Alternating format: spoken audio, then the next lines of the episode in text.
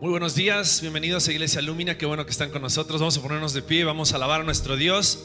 Pero antes de cantar, quiero leerte solamente un pasaje que está en Romanos capítulo 8. Recién tuvimos nuestro primer servicio y, y fue hermoso poder alabar y adorar a nuestro Señor, pero cuando pensamos en, en alabar, creo que es importante también que podamos pensar en por qué lo hacemos. Y en Romanos capítulo 8, a partir del versículo 28, dice así. Sabemos que a los que aman a Dios, todas las cosas les ayudan a bien. ¿Crees en eso?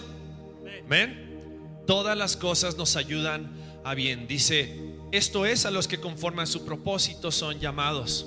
Porque a los que antes conoció también los predestinó para que fuesen hechos conforme a la imagen del Hijo, para que Él sea el primogénito entre muchos hermanos. Y a los que predestinó, a estos también llamó, y a los que llamó, a estos también justificó, y a los que justificó, a estos también glorificó. Y aquí viene una serie de preguntas. ¿Qué pues diremos a Dios? ¿Qué pues diremos a esto? Si Dios es por nosotros, todos juntos, ¿quién contra nosotros? El que no escatimonia a su propio Hijo, sino que lo entregó por todos nosotros, ¿cómo no nos dará también con Él todas las cosas? ¿Quién acusará a los escogidos de Dios? Dios es el que justifica.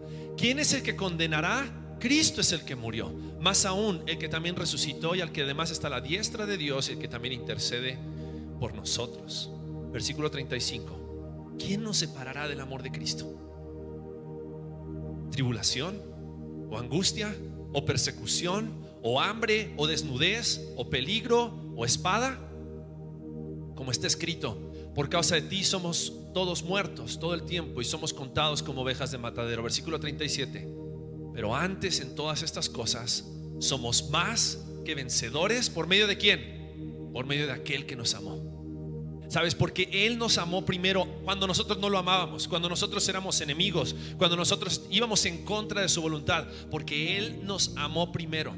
Es que nosotros hoy tenemos la oportunidad de poder amarlo de regreso, amarlo también a Él. Y podemos cantar acerca de ese precioso, poderoso, grandioso y glorioso amor que hemos recibido en Cristo Jesús. Así que con eso en mente, pensando en cuánto Él nos amó, ¿sabes cuánto te amó Dios? Juan capítulo 3, versículo 16 dice, porque de tal manera fue tal el amor de Dios que dio a su Hijo unigénito para que todo aquel que en él cree no se pierda, mas tenga vida eterna. No lo olvides. Su amor tuvo un precio y el precio que fue pagado fue la muerte de Cristo Jesús en la cruz. Para que tú y yo hoy podamos estar delante de Dios reconociéndolo como el único Dios vivo y verdadero quien merece toda nuestra alabanza y toda nuestra adoración. Amén. Quiero que empecemos orando este tiempo y pongamos este tiempo en manos de Dios. Padre, gracias. Gracias porque podemos estar juntos para alabarte, para adorarte, para reconocer que tú nos amaste primero y por lo tanto no hay nada que nos pueda separar de ese amor. Y queremos cantar de ese amor que hemos recibido en Cristo Jesús y declarar que por ese amor hoy nosotros tenemos esta entrada libre delante de tu presencia para elevar nuestro canto, para elevar nuestras voces, elevar nuestras oraciones y saber que tú nos escuchas. Te damos gracias por eso. Oramos en el precioso nombre de Cristo Jesús. Amén. ¿Están listos para cantar? Vamos todos con las manos, venga. ¡Eh!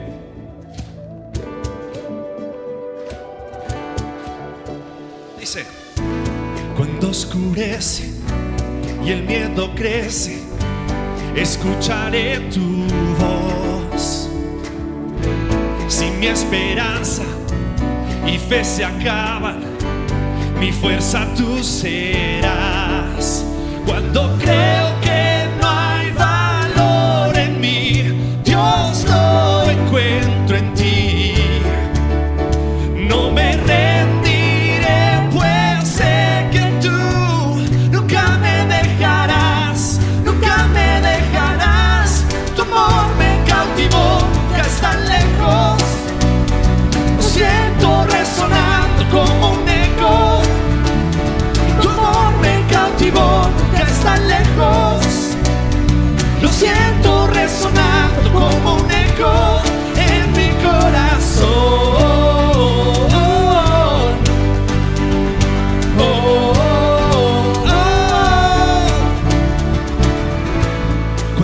Oscurece, tú me recuerdas tus promesas a mí. No hay quien detenga lo que tú empiezas hasta que llegue al fin. Cuando creo que no hay valor en mí, Dios lo encuentro en ti.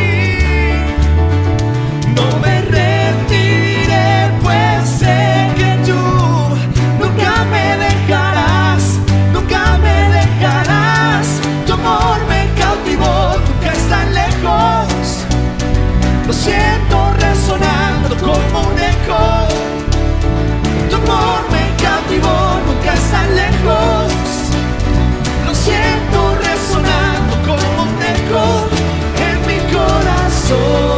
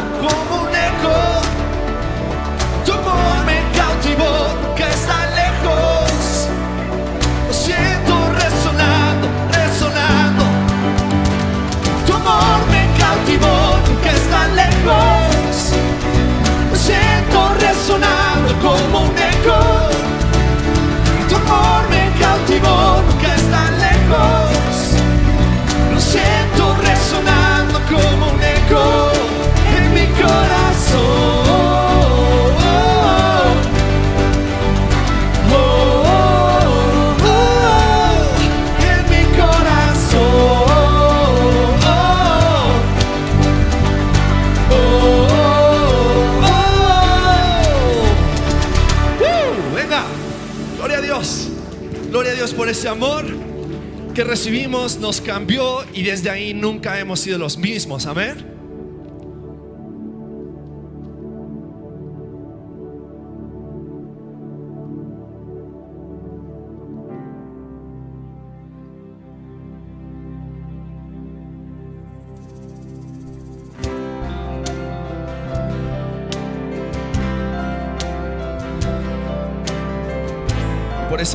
Cruz hoy podemos poner toda nuestra esperanza, toda nuestra confianza, toda nuestra fe en Cristo Jesús. Y sabemos que ahí nuestra esperanza está segura. Amén. Mi esperanza está en Jesús, en su justicia y en la cruz. De nadie más dependeré, solo en su nombre confiaré.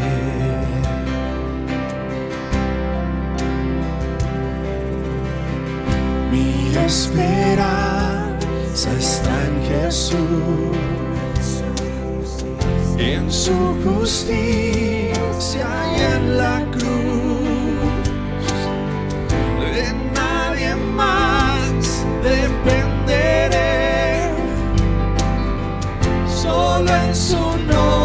Nombre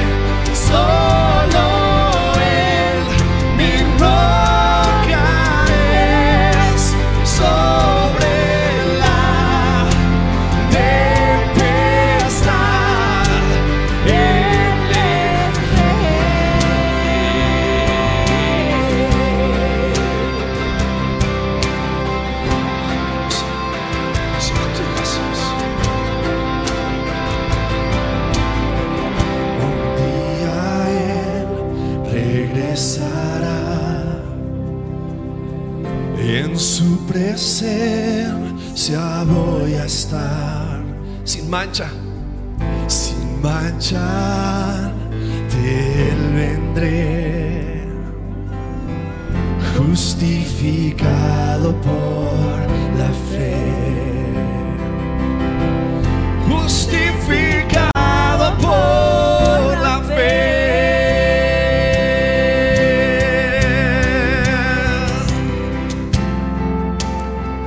Gracias Dios, porque no dejaste lugar como para que nosotros llegáramos a dudar del poder y de la efectividad de la obra de Cristo Jesús en la cruz.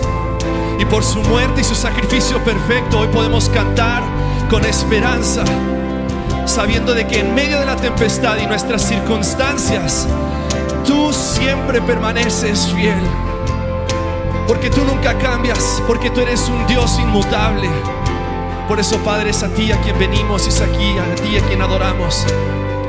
Solo a ti a quien reconocemos como el único Dios vivo y verdadero. A ti, Jesús, te adoramos en este momento.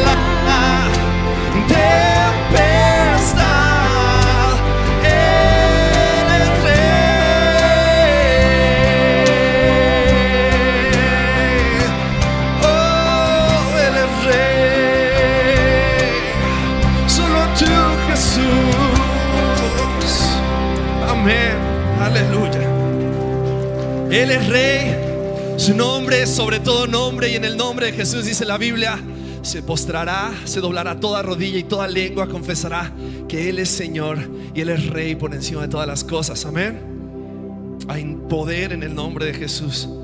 Hay poder.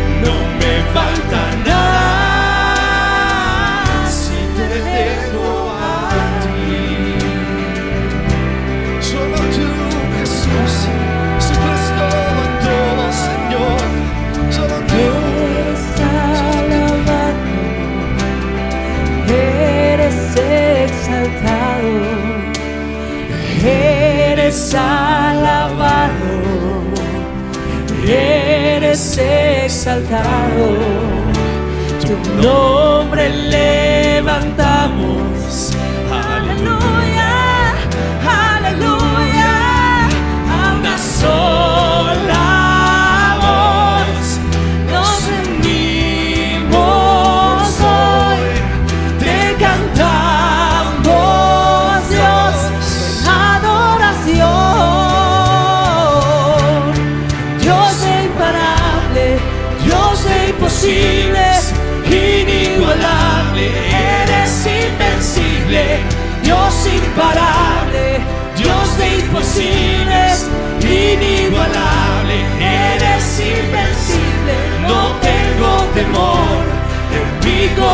Corazón tú tienes el control. Yo no tengo temor, en mi corazón tú tienes el control.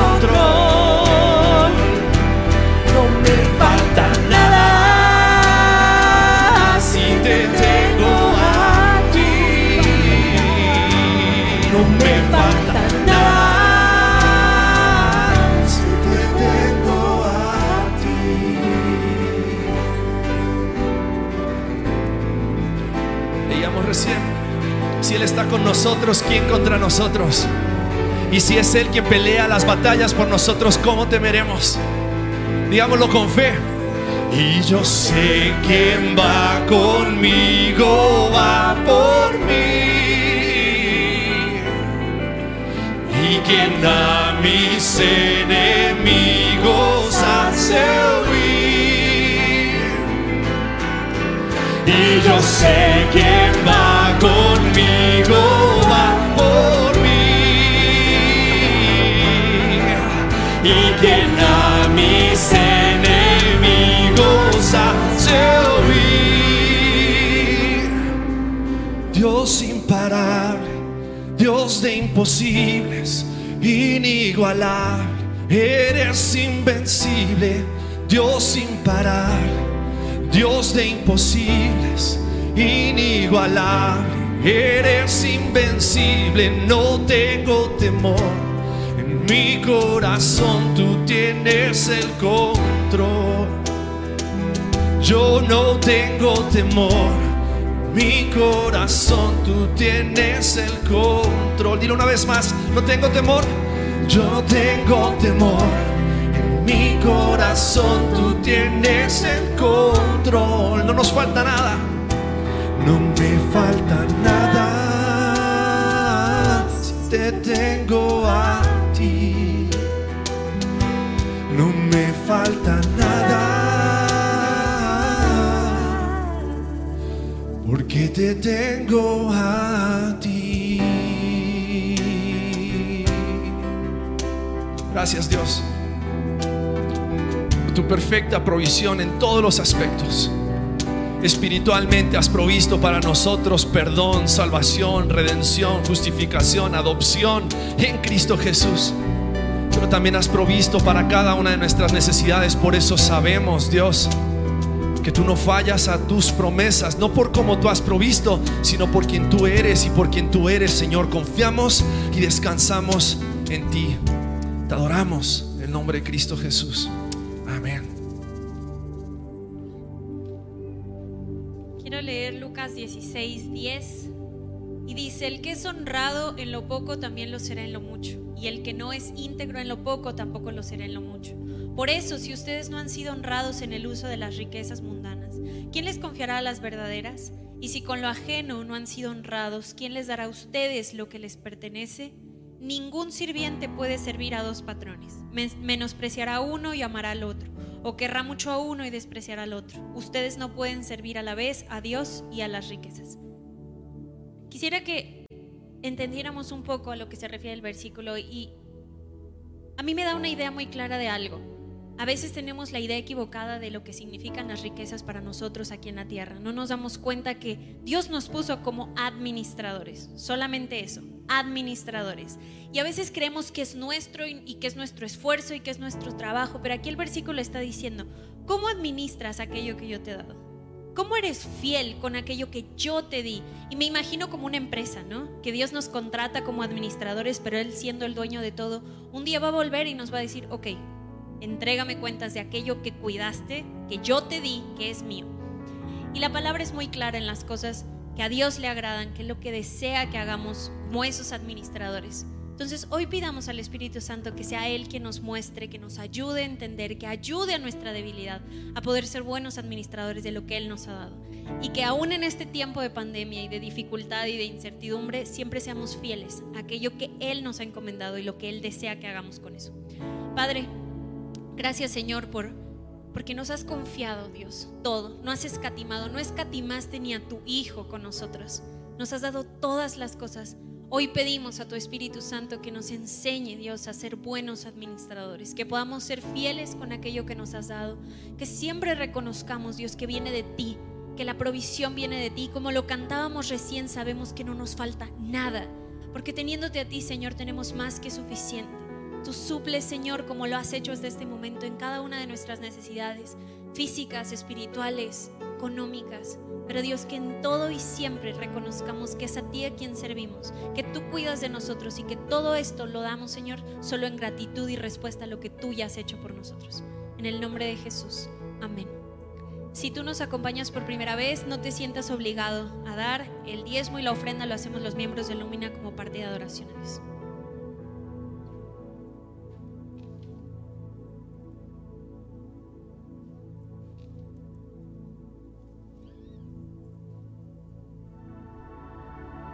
a Dios.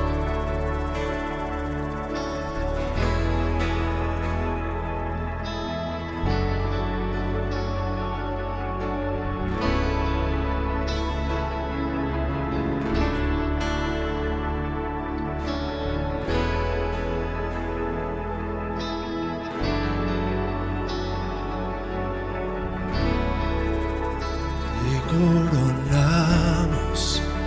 Rey de los cielos, te proclamamos, Rey Señor, te entregamos toda la honra, te adoramos, fiel Salvador.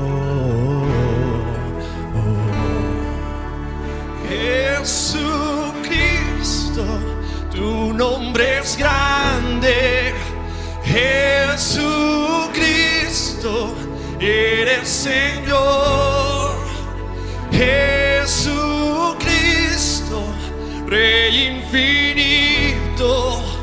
Cristo, eres nuestro Salvador.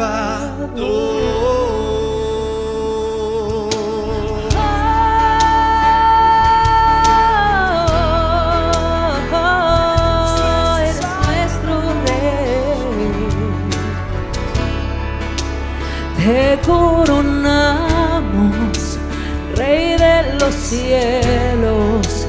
Te proclamamos, Rey Señor.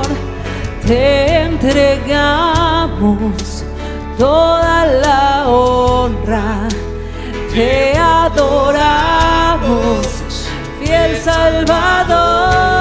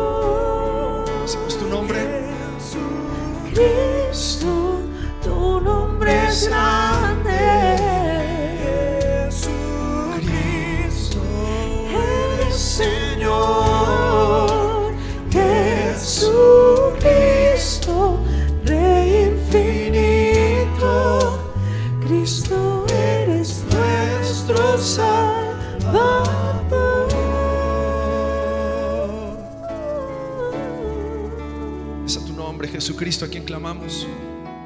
Es el nombre que elevamos y levantamos en este momento, reconociendo nuestros corazones en este momento postrados, doblados, reconociendo tu deidad, reconociendo tu autoridad, reconociendo tu poder y reconociendo nuestra necesidad de ti. Pedimos, Dios, en este momento que seas tú quien abarque, inunde, llene todo en nuestras mentes y nuestros corazones. Cualquier otra cosa que ha querido tomar tu lugar en nuestras vidas, échalo fuera, Dios. Cualquier preocupación, cualquier ansiedad, cualquier temor, en el nombre de Jesús, todo sea echado fuera. Para que podamos ahora recibir tu palabra y recibir esta palabra de ánimo y de afirmación a nuestros corazones. Pedimos, Señor, que hables a cada una de nuestras vidas. Te necesitamos. Tanto te necesitamos, Señor. No queremos interponernos en lo que tú quieres hacer. Toma tu lugar en este servicio, en esta adoración. Habla nuestras vidas. En el nombre precioso de Cristo Jesús oramos. Amén. Amén. Pueden tomar su lugar. Esta mañana, mediodía, nos acompaña Hugo Santibáñez. Hugo es fue misionero, es misionero, pero fue misionero con palabra de vida eh, durante varios años y él estuvo también eh, ahora ya con nosotros durante algunas semanas visitándonos, pero Dios ha puesto en su corazón poder plantar una iglesia, si Dios lo permite, en Perú. Así que estamos extendiendo fronteras. Vamos a, orar por lo que Dios quiere hacer en su vida y estamos orando para que Dios confirme y provea todo lo que Él y su familia necesitan para poder regresar a su país. Él es originario de Perú y están orando para poder volver y para poder plantar esta iglesia, si Dios lo permite, a fin de año. Entonces va a estar con nosotros durante algunos meses capacitándose. Él puso, Dios puso en su corazón que pueda estar con nosotros durante estos meses para poder aprender, para poder crecer en el ministerio pastoral y también después de eso eh, poder regresar a su país y plantar esta iglesia. Así que Hugo Santibáñez lo recibimos esta mañana para poder compartir la palabra de Dios con nosotros. Gracias Hugo. ¿Cómo están? Buenas tardes. ¿A poco cuando Pablo les dijo que éramos de Perú ya se les hacía agüita el ceviche? Y... ¿Se han escuchado del ceviche peruano? ¿Qué tal? ¿Buena calificación? o? Eh, muchas gracias. ¿Cuántos están hoy volviendo después de el parón de, de la cuarentena? Pueden levantar su mano si quieren, para orar por ustedes. Muy bien, bienvenidos. Gracias por estar con nosotros. De hecho, al inicio de toda la jornada hoy, estábamos orando con Bay y el, equipo que sirve hoy por todos ustedes que, que han llegado aquí, los que no han podido llegar, también estábamos orando por ellos, que tal vez nos están viendo por enseñar en vivo en este momento, sepan que estamos orando por ustedes, hemos estado orando, y que es un, es un lindo tiempo y un lindo privilegio estar con ustedes. Como decía Pablo, somos de Perú y si Dios lo permite, y también el, el aeropuerto en Perú abre y nos recibe, vamos a estar yendo para allá. Quiero invitarte a que puedas acompañarme al libro de Lucas capítulo 7.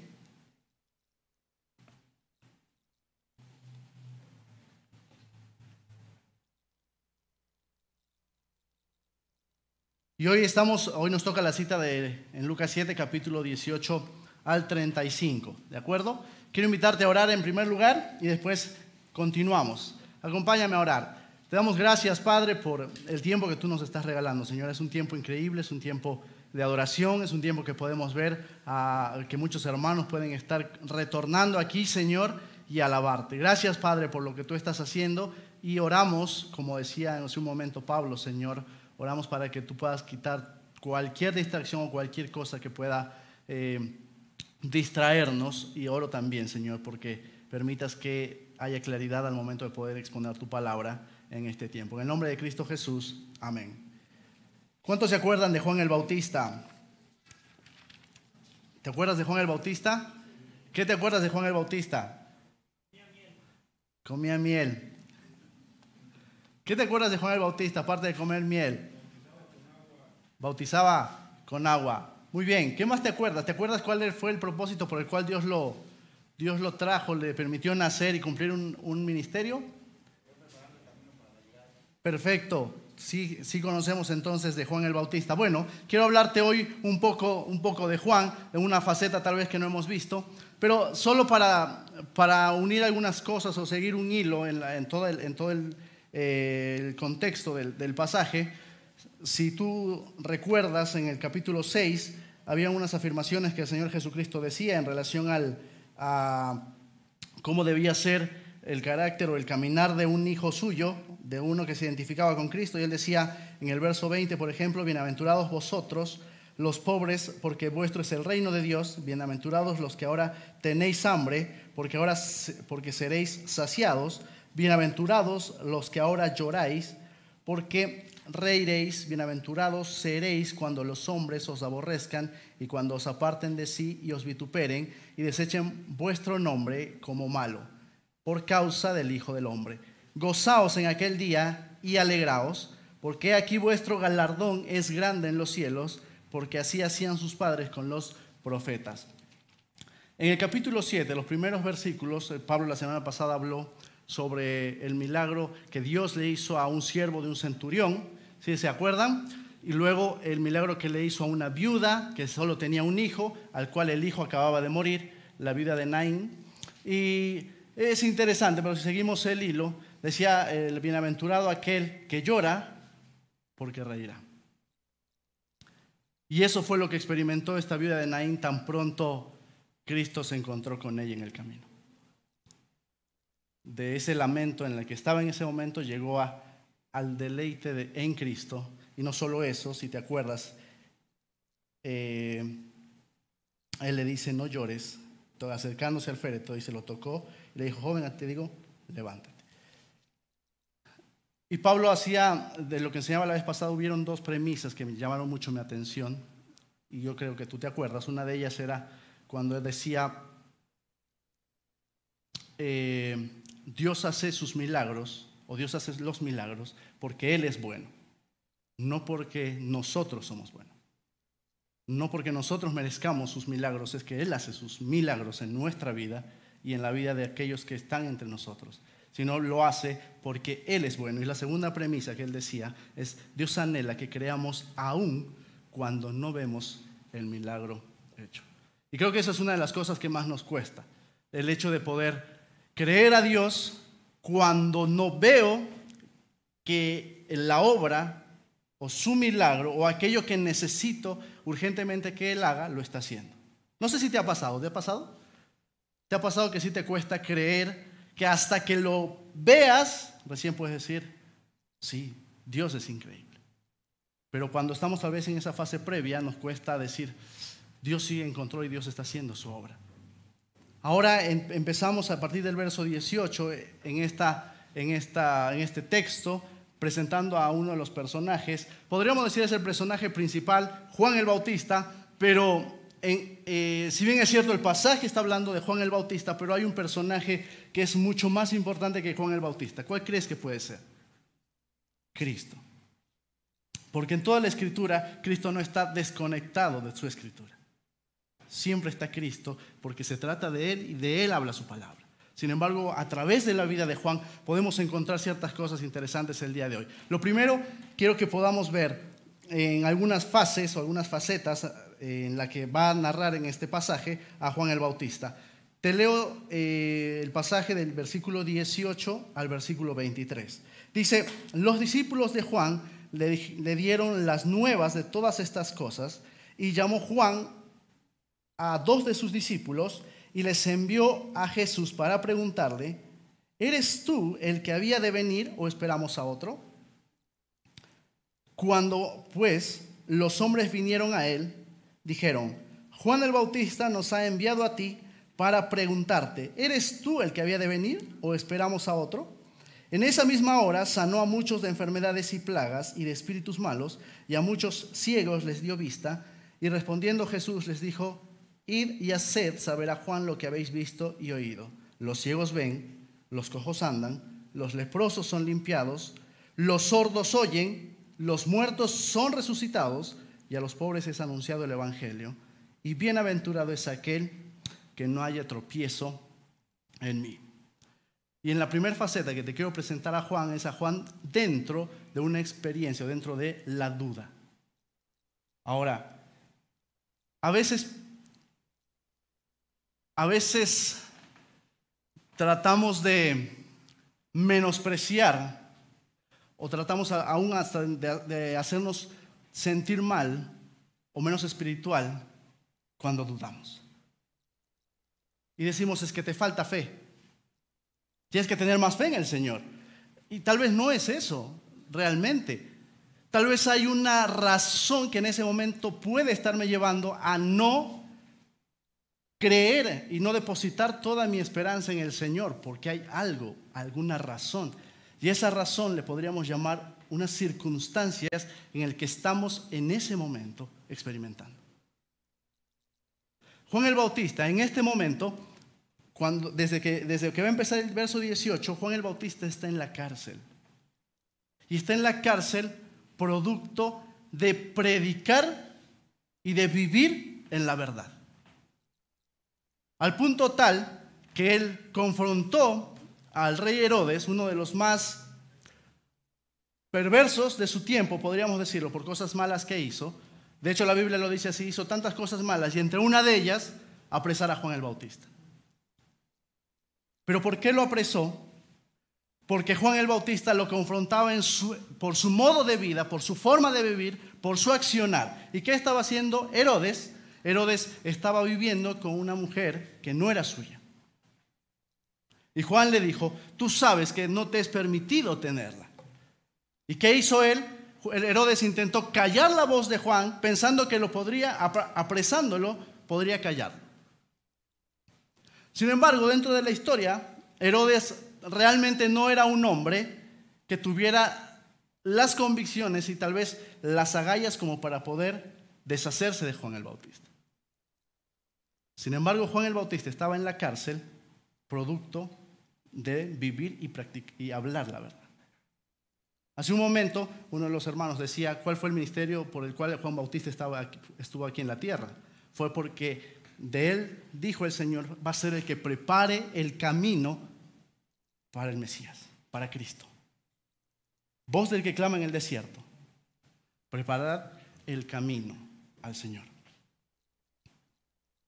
Y aún vas a verlo aquí más adelante, la forma en cómo él vivió, la forma en cómo él eh, predicó la verdad y lo que él produjo fue, fueron algunas de las situaciones en las cuales eh, él fue objeto de, ser atacado y todo lo demás. Sin embargo, si nos centramos aquí en, lo que está haciendo o en lo que está pasando en la vida de Juan, él podríamos decir, eh, bueno, hay, una frase que me gustó de un autor, él dijo, ninguna persona muere por una mentira. Todos mueren o dan su vida por una verdad.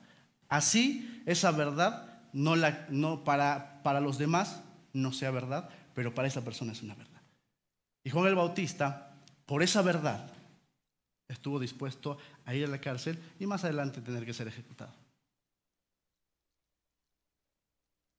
Y ante su contexto, ante su circunstancia, él se ve en la necesidad, no ignorante, no ignorando de lo que estaba haciendo Cristo mientras él estaba en la cárcel, no ignorando eso, Juan el Bautista manda a dos de sus discípulos a preguntar, si él era el Mesías o no. Y ahí tú me puedes seguir en el versículo 10 de 20, cuando él dice, vinieron a Juan el Bautista, oh, perdón, cuando pues los hombres vinieron a él, dijeron, Juan el Bautista nos ha enviado a ti para preguntarte, ¿eres tú el que había de venir o esperamos a otro? Ahora, no sé cómo podríamos, cómo podrías tomar esta, esta pregunta de parte de Juan el Bautista hacia Cristo, pero quiero que puedas entender lo siguiente, ¿de acuerdo? La pregunta de Juan el Bautista es de una persona que estuvo, vivió, se guardó, vivió bajo las, las demandas que Dios puso para él y vivió de esa forma, esperando ver que el Cristo, al cual él venía a preparar el camino, vendría a salvar y a liberarlos al pueblo de Israel. Esa era la perspectiva de Juan el Bautista. Sin embargo, al Cristo que él estaba viendo distaba tal vez mucho en su entendimiento porque no estaba comprendiendo cuál era el propósito del ministerio de Cristo en esta primera venida. Y el punto sería, tal vez verlo de, este, de, este, de esta manera, es Juan diciendo, eres tú, porque si eres tú, yo no tendría que estar en la cárcel. Yo tendría que estar fuera de la cárcel.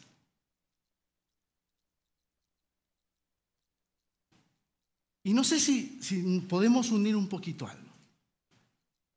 A veces pienso, porque, porque soy hijo de Dios, yo no tendría que estar experimentando esas cosas. A veces pienso que porque soy un seguidor de Cristo, yo no debería recibir injusticias. Sin embargo, son cosas que dentro, dentro del propósito de Dios, deja que estén. Y si se genera una duda en mi corazón, es válida venir a Cristo. Es válida venir a Cristo. Y lo que Cristo encontró en eh, lo que Juan el Bautista encontró en Cristo fue Juan mira lo que está pasando. Y tú te das cuenta aquí cuando dice el verso 22, Jesús dice, vayan, háganle saber a Juan lo que están viendo y lo que están oyendo. Los ciegos ven, los cojos andan, los leprosos son limpiados, los sordos oyen, los muertos son resucitados y a los pobres es anunciado el Evangelio. Y dice el verso 23, bienaventurado es aquel que no haya tropiezo en mí. Y aún más interesante eh, el punto en la que Hace un momento decíamos, de los, de los pobres es el reino de los cielos. Decía, bienaventurados los pobres, porque de ellos es el reino de los cielos. Y no habla pobres económicamente, necesariamente de un aspecto económico o financiero. Habla de un aspecto pobres, de una vida en pobreza. Su interior, su realidad, se da cuenta de que sin Cristo no puede vivir, no puede caminar, no puede hacer nada. Ya ese pobre, a ese pobre, de ese pobre es el reino de los cielos. Y no es por mérito suyo, es por mérito de Cristo. Y le dice, Juan, díganle a Juan que los ciegos ven. Algo que no estaba pasando a lo largo de la historia en Israel. Los cojos andan, milagros increíbles. Los leprosos, ahí podríamos decir, los que tienen, sin ningún afán de ofender, los que tienen em, por esto del COVID. Que, lastimosamente a veces se trata hacia la gente como si fuera un leproso. Es una manera de... Porque tal vez lo único que ha hecho el COVID es, es sacar a la luz lo que realmente somos. Pero si podríamos decirlo así, los leprosos son limpiados, los sordos oyen, los muertos, la hija, el hijo de la viuda de Naim resucitados, Lázaro resucitado, y a los pobres les es anunciado el Evangelio. ¿Te acuerdas cuando Jesús decía que Él vino a buscar y salvar lo perdido? Él no vino a los sanos, sino a los enfermos. Él no vino a poner por medio de la fuerza su reino en esa primera venida. Él vino a mostrar a través de la compasión y la misericordia, Él vino a mostrar gracia, el Evangelio. Por eso tú vas a verlo más adelante, de Cristo se decía que era un comelón y un bebedor, porque estaba con los pobres, porque estaba con los publicanos, porque estaba con, con esa mujer a la cual los fariseos trajeron es, ella merece ser apedreada porque fue encontrada en el mismo acto de pecado. Correcto. ¿Y qué hizo Cristo? ¿Eximió o dijo, no, eso no es pecado? No. Le dijo a la mujer, tus pecados son perdonados. Ve y no peques más. No eximió el pecado. Pero esa era la manera en cómo Cristo estaba presentando su, su ministerio, esa era su, su razón. Pero Juan no lo estaba tal vez entendiendo así. Por eso decía, si tú eres el Mesías, ¿por qué tendrías que estar, por qué tendría yo que seguir en la cárcel? Si soy tu hijo, ¿por qué tendría, Señor, por qué tendría que seguir bajo esta circunstancia? Ahora, lo real en toda esta historia es que a Juan el Bautista Cristo no le sacó de la cárcel. Como lo hizo tal vez sí con Pedro cuando lo sacó de la cárcel. Como lo hizo tal vez como con Pablo cuando lo sacó de la cárcel. Pero a, a Juan el Bautista no lo sacó de la cárcel. Pero creo que la respuesta a esto fue cuando Juan el Bautista obtuvo la respuesta de, se está haciendo a mi forma, yo sigo en control, y no porque tú estás en la cárcel, significa que yo no estoy en control. Mi hermano y mi hermana, Dios sigue en control, y no porque yo no estoy fuera de esa circunstancia o de esa situación, es que Dios no está en control. Él sigue en el control de mi vida. ¿Lo crees?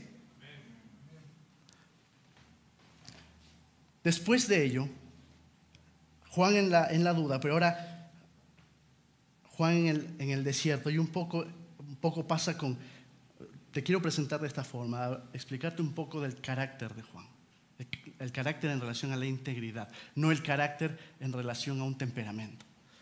Dice a partir del verso 24, cuando se fueron los mensajeros de Juan, comenzó a decir de Juan a la gente, ¿qué salieron a ver al desierto? ¿Una caña sacudida por el viento? ¿Mas qué salieron a ver? ¿A un hombre cubierto de vestiduras delicadas? He aquí, los que tienen vestidura preciosa, y viven en deleites, en los palacios de los reyes están. Mas, ¿qué saliste a ver? ¿A un profeta?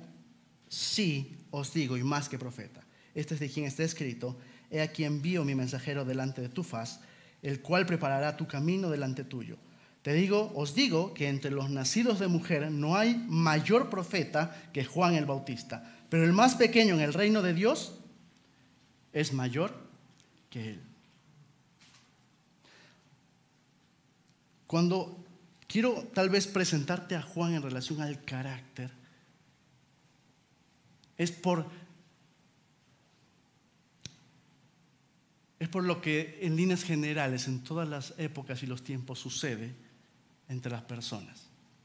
Cuando somos cuestionados, cuando somos eh, ofendidos, causa de burla, o lo que fuese, por lo que creemos y profesamos. No sé cómo sea tu experiencia, pero yo creo, porque eso es algo que la Biblia enseña, es que aquel que se manifiesta o se dice ser un hijo de Dios, un seguidor de Cristo, sí está destinado, sí está bíblicamente, es un ofrecimiento, es una de esas, vamos a ponerlo así, es una de esas promesas en que vamos a padecer persecución, burla, sufrimiento y lo demás. Y ahí es cuando va a salir a flote cuál es nuestro carácter. Ahí es cuando sale a flote quién es realmente quién soy. El Hugo, que es airado, impaciente, o el Cristo que está en mí, tomando el control de mi vida. ¿Sabes? Una de las afirmaciones increíbles del Señor Jesucristo decía, es, si alguno quiere venir en pos de mí o ser mi discípulo, dice, tome su cruz y sígame. Y ese esa, esa pasaje o esa verdad hace mención a de, de voluntariamente no impositivamente, voluntariamente, yo decido ponerme de segundo lugar para que Cristo tenga el primer lugar. Y cuando en estas circunstancias puede salir a flote mi carácter, viene la pregunta, ¿qué saliste a ver al desierto? ¿Qué, buscaban en el desierto respecto a Juan el Bautista? Él vivió en el desierto, como decía Bay, él eh, se alimentaba de miel, una comida, un alimento silvestre, que tal vez ninguno de nosotros estaríamos dispuestos a comer, ¿verdad? Eh, pero la pregunta era, ¿qué es lo que ustedes buscaban ver en el desierto? Una persona débil de carácter, sacudido por el viento, eso creo que es claro, ¿verdad? La influencia del viento sobre las plantas, sobre objetos de menor peso. ¿Qué buscaban en Juan el Bautista? ¿Alguien débil de carácter? ¿O buscaban en Juan el Bautista alguien eh, corrompible? Dice ahí, a un hombre cubierto de vestiduras delicadas. No sé si ustedes vieron, pero en estas películas épicas, por ejemplo en la de Gladiador, eh, sí vieron la película de Gladiador, ¿verdad? Cuando eh, el emperador está en el control del Senado, de todos los que estaban a cargo del, vamos a poner así, el Congreso en el tiempo de Roma, había uno de los senadores de influencia que se fue del lado del, del, emperador. Todos los demás senadores estaban en contra de él. ¿Y qué hacía este emperador? Este emperador lo que hizo fue darle al pueblo lo que le convenía, para ganarse al pueblo. Y este senador se corrompió. Y bueno, y sabemos que en la historia todo eso ha sido así. Y cuando pensamos en nuestra política y en todo lo demás, sabemos el grado de corrupción en la que hay. Y cuando uno llega a un grado o a un punto en la que eh, llega de cierta manera a tener influencia sobre o ser alguien relevante en la sociedad, no le caen, no le, no le faltan opciones y ofertas de corromper. Juan el Bautista en su tiempo de predicación no había en ese momento otro como él. Al punto tal que venían hasta los, los soldados romanos y decían, ¿qué debemos hacer? Y Juan les decía, deben hacer de esta forma, deben vivir de esta manera, sin aprovecharse y sin abusar. Era el impacto y la influencia en ese momento. Y el concepto de Herodes sobre Juan el Bautista era que Juan el Bautista era un hombre santo y justo. Juan el, eh, Herodes, perdón, Herodes sabía quién era Juan el Bautista. No era un ignorante de Juan el Bautista. Sabía claramente quién era. Pero para Herodes tal vez era una piedra de tropiezo, era una piedra en el zapato. Por eso lo lleva a la cárcel. Ahora, si lo vemos en nuestro contexto, ¿no creen que, sea, que, que si pasase en nuestra, en nuestra realidad no habría este punto de la mordida, la palanca y lo demás? Es lo más fácil, ¿verdad? Ese es nuestro sistema de vida de resolución de problemas más sencillo, porque quiero evitar estar en la cárcel. Quiero evitar estar en esa situación. Quiero evitar estar en ese problema. Cuando Dios quiere que yo pase por esa situación, no estoy hablando de algo pecaminoso, estoy hablando de las pruebas que el Señor va a permitir y va a poner en mi vida, que van de cualquier manera, forma, color, diseño. Y Juan el Bautista, cuando Jesús decía, ¿qué salieron a ver? ¿Alguien que está vestido de ropas delicadas? ¿Alguien que puede corromperse? No. Alguien de carácter firme, que se paraba y pronunciaba, generación perversa, arrepentíos. O sea, su predicación no era la más cálida, no era la más flex, era, era dura. Pero no se dejó corromper. Pero dice el verso 26, ¿o qué salieron a ver? ¿A un profeta?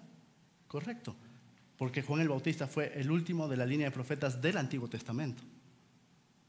Sí, un profeta, pero Cristo dice, sí, pero más que profeta. Este es de aquel de quien se escribió, he aquí envío mi mensajero delante de tu faz. Y dice que entre los nacidos de mujeres no hay mayor profeta que Juan el Bautista. Mayor profeta en la línea de profetas del Antiguo Testamento. No hay mayor y más grande que Juan el Bautista. ¿Por qué? Porque Juan el Bautista vio lo que muchos quisieron haber visto. Al Mesías llegando a la tierra. Preparándole el camino no haciéndole fácil el, el trabajo, preparándole el camino, los corazones de la gente para cuando Cristo llegase con la gracia, la misericordia, la compasión. En muchos casos con la rectitud y la justicia como con los fariseos. Esa forma fue. Este fue el más grande profeta de, de toda aquella línea de profetas del Antiguo Testamento. Sin embargo, Cristo dice, pero en el reino de Dios, el más pequeño de ellos es más grande que Juan el Bautista. Porque aunque la salvación siempre ha sido por fe, ¿sabe directamente quiénes hemos sido bendecidos por la sangre de un Cristo crucificado? Nosotros. Porque la Biblia dice que la sangre de Jesucristo, su Hijo, nos limpia de todo pecado.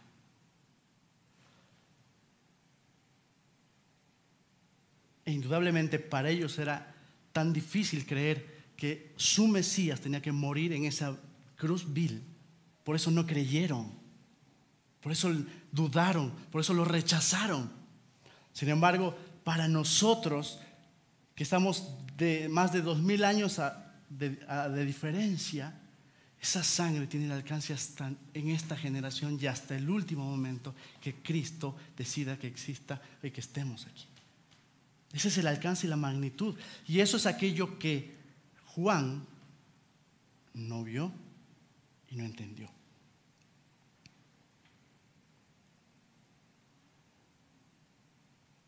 Y sabe, dice su palabra, que el más que el que tiene fe como un niño, o realmente es eh, si nos hacemos como niños, entramos al reino de Dios. ¿Qué quiere decir eso? Que yo no puedo entrar a, no puedo venir a Cristo y no puedo tener la relación con el Padre por mis acciones y mis méritos. ¿Por qué? Porque un niño o alguien que es como un niño no tiene que ofrecerle al Padre. Al contrario, tenemos mucho que fallarle al Padre. Pero Cristo no ve eso. Sino Cristo nos abraza nos ama nos salva. Nos acerca al Padre.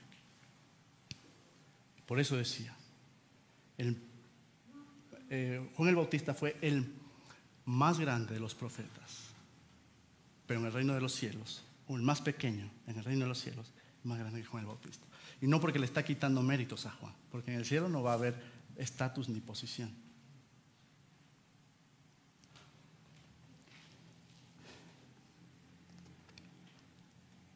Dice los últimos versículos 31 al 35. Dijo el Señor, ¿a qué pues compararé? Los hombres de esta generación, ¿y a qué son semejantes? Semejantes son a los muchachos sentados en la plaza, que dan voces unos a otros y dicen, les tocamos flauta y no bailaron, les endechamos y no lloraron.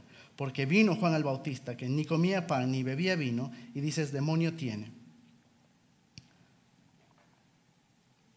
Vino el Hijo del Hombre, verso 34, que come y bebe, y dices, y decís, este es un hombre comilón y bebedor de vino, amigo de publicanos y pecadores, mas la sabiduría es justificada por todos sus hijos. Y esta es la fase en la que el Señor Jesús lo que va a hacer es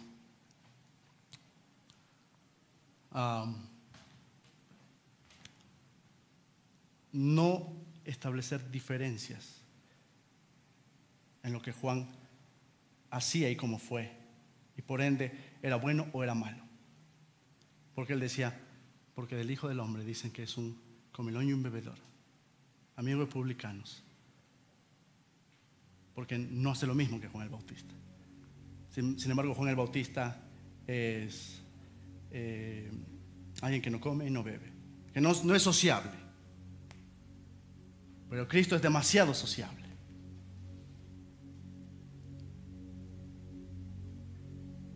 Interesantemente, lo que Cristo hace no es desacreditar a Juan el Bautista. Él avala el ministerio de Juan el Bautista. Pero por encima de Juan el Bautista está Cristo y sus propósitos. Está Cristo y su poder. a Cristo y su iglesia. Por encima de nuestros métodos, formas, deseos de cómo solucionar las cosas está Cristo en control absoluto. Y aquel, y aquel que me amó, que dio su vida por sí mismo para salvarme, es aquel que me dice, yo estoy contigo en este proceso, yo estoy contigo en este camino. Y te lleva y me lleva, porque estoy en Él. Por eso Él me dice, no seas tú el primero, déjame a mí tomar el control. Es interesante como, como, como el Señor presenta y como el Señor aún nos desafía a la, al creerle, a la fe, al- aún a pesar de, aún a pesar de, confiar en Él. Conociendo cómo somos.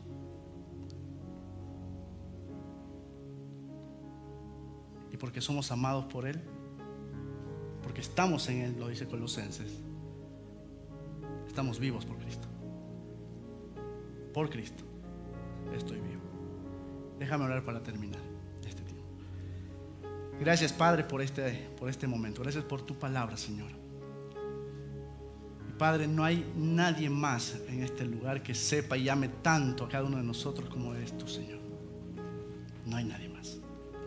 Padre, y tú sabes cómo estamos, qué necesitamos, qué nos falta.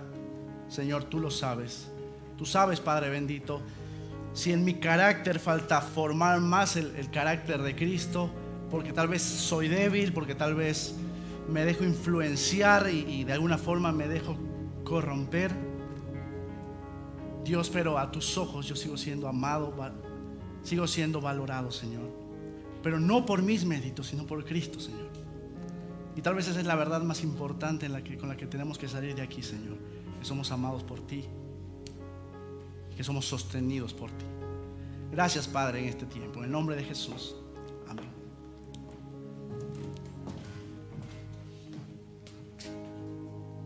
Vamos a terminar cantando una última canción. ¿Por qué no te pones de pie?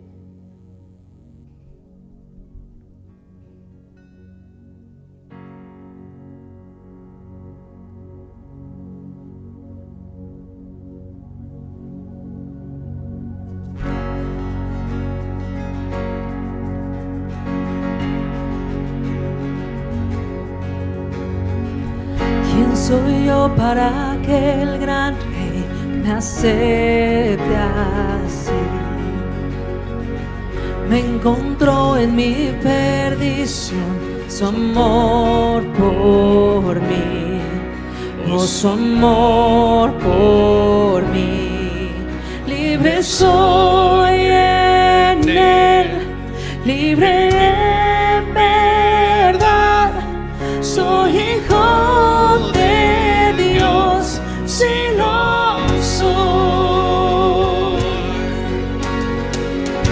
Libre soy, Él me rescató, su gracia en mí. Aun siendo yo pecador, Él murió por mí. Él murió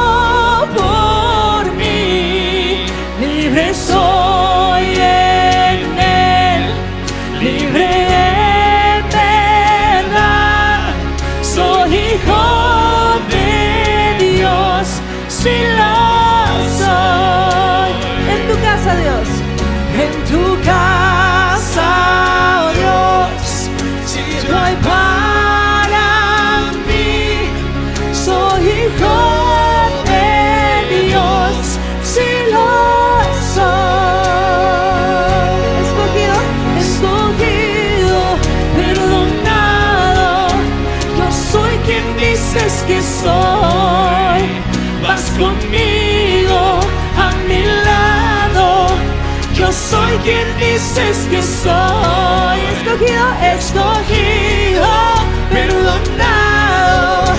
Yo soy quien dices que soy. Vas conmigo a mi lado. Yo soy quien dices que soy.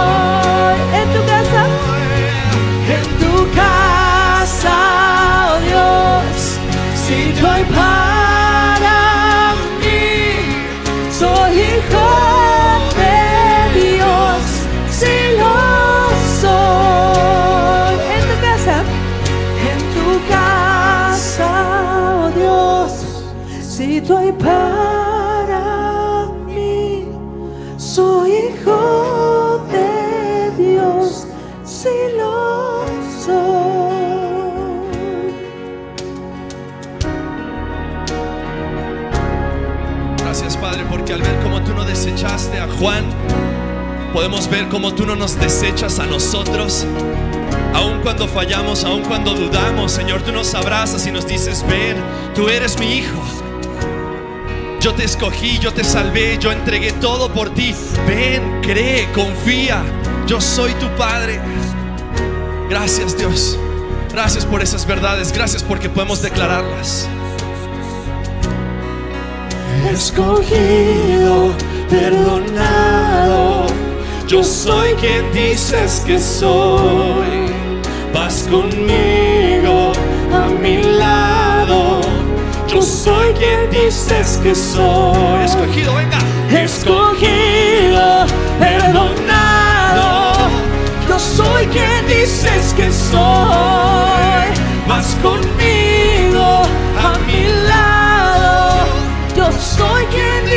que soy.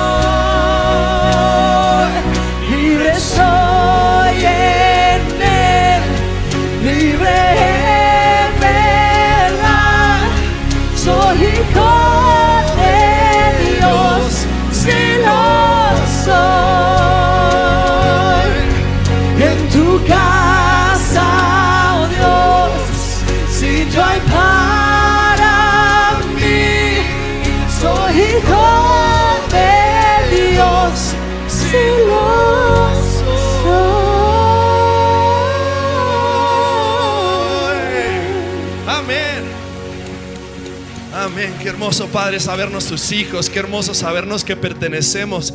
Qué hermoso saber, Padre, que en medio de todas las cosas a las cuales, Señor, podemos llegar a pensar y dudar si realmente tú estás obrando, como vimos la semana pasada, hoy vemos cómo Jesús mismo afirma a Juan en medio de su duda y en medio de su incredulidad.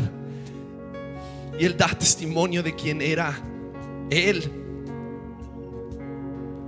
Porque ese testimonio da testimonio acerca de quién es Jesús. Porque al ver cómo Él no desecha y Él ama, al ver cómo Él afirma en medio de la incredulidad, Señor, podemos ver cómo tú eres fiel y cómo tú nunca cambias y cómo tu amor para nosotros es eterno y perfecto. Gracias Dios, porque podemos sabernos amados, podemos sabernos tus hijos. A ti, Señor, entregándote nuestras vidas y pidiéndote como recién cantábamos, toma el centro, toma el centro. En nombre de Cristo Jesús oramos. Amén. Solo unos anuncios rápido. Eh, ya tenemos nuestros grupos misionales funcionando. Creo que algunos de ustedes ya están inscritos. Por favor, recuerden que los que son, o si tú te inscribes a un grupo, son presenciales, ¿ok? Los grupos que ahora estamos teniendo son presenciales. Si por algo aún no te sientes cómodo de tener tu grupo presencial, puedes unirte al que es vía Zoom por ahora y después ya te puedes incorporar cuando tú así lo decidas, cuando te sientas más tranquilo con ello. O también hay algunos grupos que aunque son presenciales están teniendo algunos que, que están vía Zoom. Que eso no sea un limitante para que tú puedas estar uniéndote al grupo. Queremos que ya seas parte, queremos que a pesar de lo que está sucediendo puedas ser bendecido. También recordarte que el próximo sábado hay reunión de adolescentes a las 5 de la tarde aquí en el local, de 12 a 17 años. Y los jóvenes de 18 para arriba, los jóvenes mayores, van a ser hasta el 28 de agosto, ¿ok? Solo para que lo tengas presente. Y gracias a los que vinieron el día de hoy, gracias si te registraste. Si no te registraste, por favor, te invitamos a que puedas registrarte en los servicios que tenemos también en la página iglesialumina.com a las 10 o a las 12 para que podamos seguirte sirviendo y que tengamos todas las medidas. Gracias. Gracias, Mitch. Como dijo recién Mitch, quiero afirmar eso. Eh, el hecho de que, si quieren tomar su lugar, pueden, pueden- pueden sentarse un segundito nada más. Eh, eh, estamos, estamos queriendo seguir los protocolos lo más, lo más apegado posible para, para poder cuidar el hecho de que, primero que no nos cierren el changarro, ¿verdad? Que no nos manden de nuevo a nuestras casas y tengamos que estar de nuevo nada más mirando por, por, por internet. Pero también el hecho de, que, de poder respetar esta parte de- de la autoridad civil. Entonces, eh, sí te pedimos por favor que te registres. Tenemos un cupo limitado. Gracias a Dios, hoy los dos servicios eh, hubo mucha gente.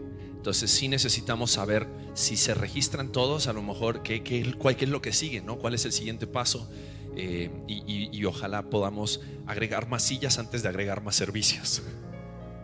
Pero, pero vamos, a, vamos de a poco confiando también en lo que el Señor va a ir haciendo en las próximas semanas. Quiero decirle algo a todos los niños aquí presentes. Se portaron muy bien. Gracias. Gracias a todos los niños por portarse tan bien, por estar calladitos, por estar, por estar tranquilos, a los niñotes también. Y, y- damos gracias a Dios por sus vidas. Ya pronto van a tener su clase para niños. ¿Eh? Ya pronto van a tener su tiempo también ahí con sus maestros, sus maestras, donde van a poder también estar aprendiendo de la palabra de Dios. Vamos a despedirnos en oración, ¿les parece? Nos ponemos de pie, oramos. Padre, gracias. Gracias porque eres tan bueno. Señor, gracias porque nos das la oportunidad de venir a adorarte, Señor, entregarte lo que somos. Dios, nosotros no seríamos capaces de poder entrar delante de tu presencia, de no haber sido por esa preciosa manifestación de gracia en Cristo Jesús. Por eso te adoramos. Porque tú eres quien dices ser. Eres un Dios amoroso, misericordioso, compasivo. Y, y es hermoso conocerte de esa manera. Por la compasión y tu misericordia que has manifestado en nuestras vidas, en este momento queremos también responder y queremos salir de este lugar dispuestos a vivir esta semana en respuesta a lo bueno que ha sido con nosotros. Reconociéndote Dios como el único que toma el centro de nuestras vidas. Te adoramos. Llévanos con bien, bendice a todos los que están en este lugar, bendice a los que están viéndonos a través de la transmisión en Facebook, en YouTube. Eh, Dios, que podamos pronto volver a reunirnos y ser la iglesia que tú deseas que seamos y seguir siendo formados conforme a la imagen de nuestro Señor Jesucristo. Gracias, Padre, por este tiempo que tú nos regalas para poder juntos eh, presencialmente adorarte, escucharte. Es hermoso, Dios. Tu presencia invada cada área de nuestras vidas, cada área laboral, cada área familiar. Esta semana, Señor, podamos verte obrando de muchas maneras. Gracias por Hugo, por la palabra que trajo también en este mediodía. Bendícelo, bendice a su familia, bendice sus planes. Oramos en este momento agradecidos en el nombre de Cristo Jesús. Amén. Amén. Antes de que se vayan, también hay un stand allá afuera cerca del colegio Graham. Es un colegio eh, cristiano que está aquí en Juriquilla. Si alguien quiere más información, pueden también recibirlo ahí atrás a la salida. Dios les bendiga, que tengan una hermosa semana.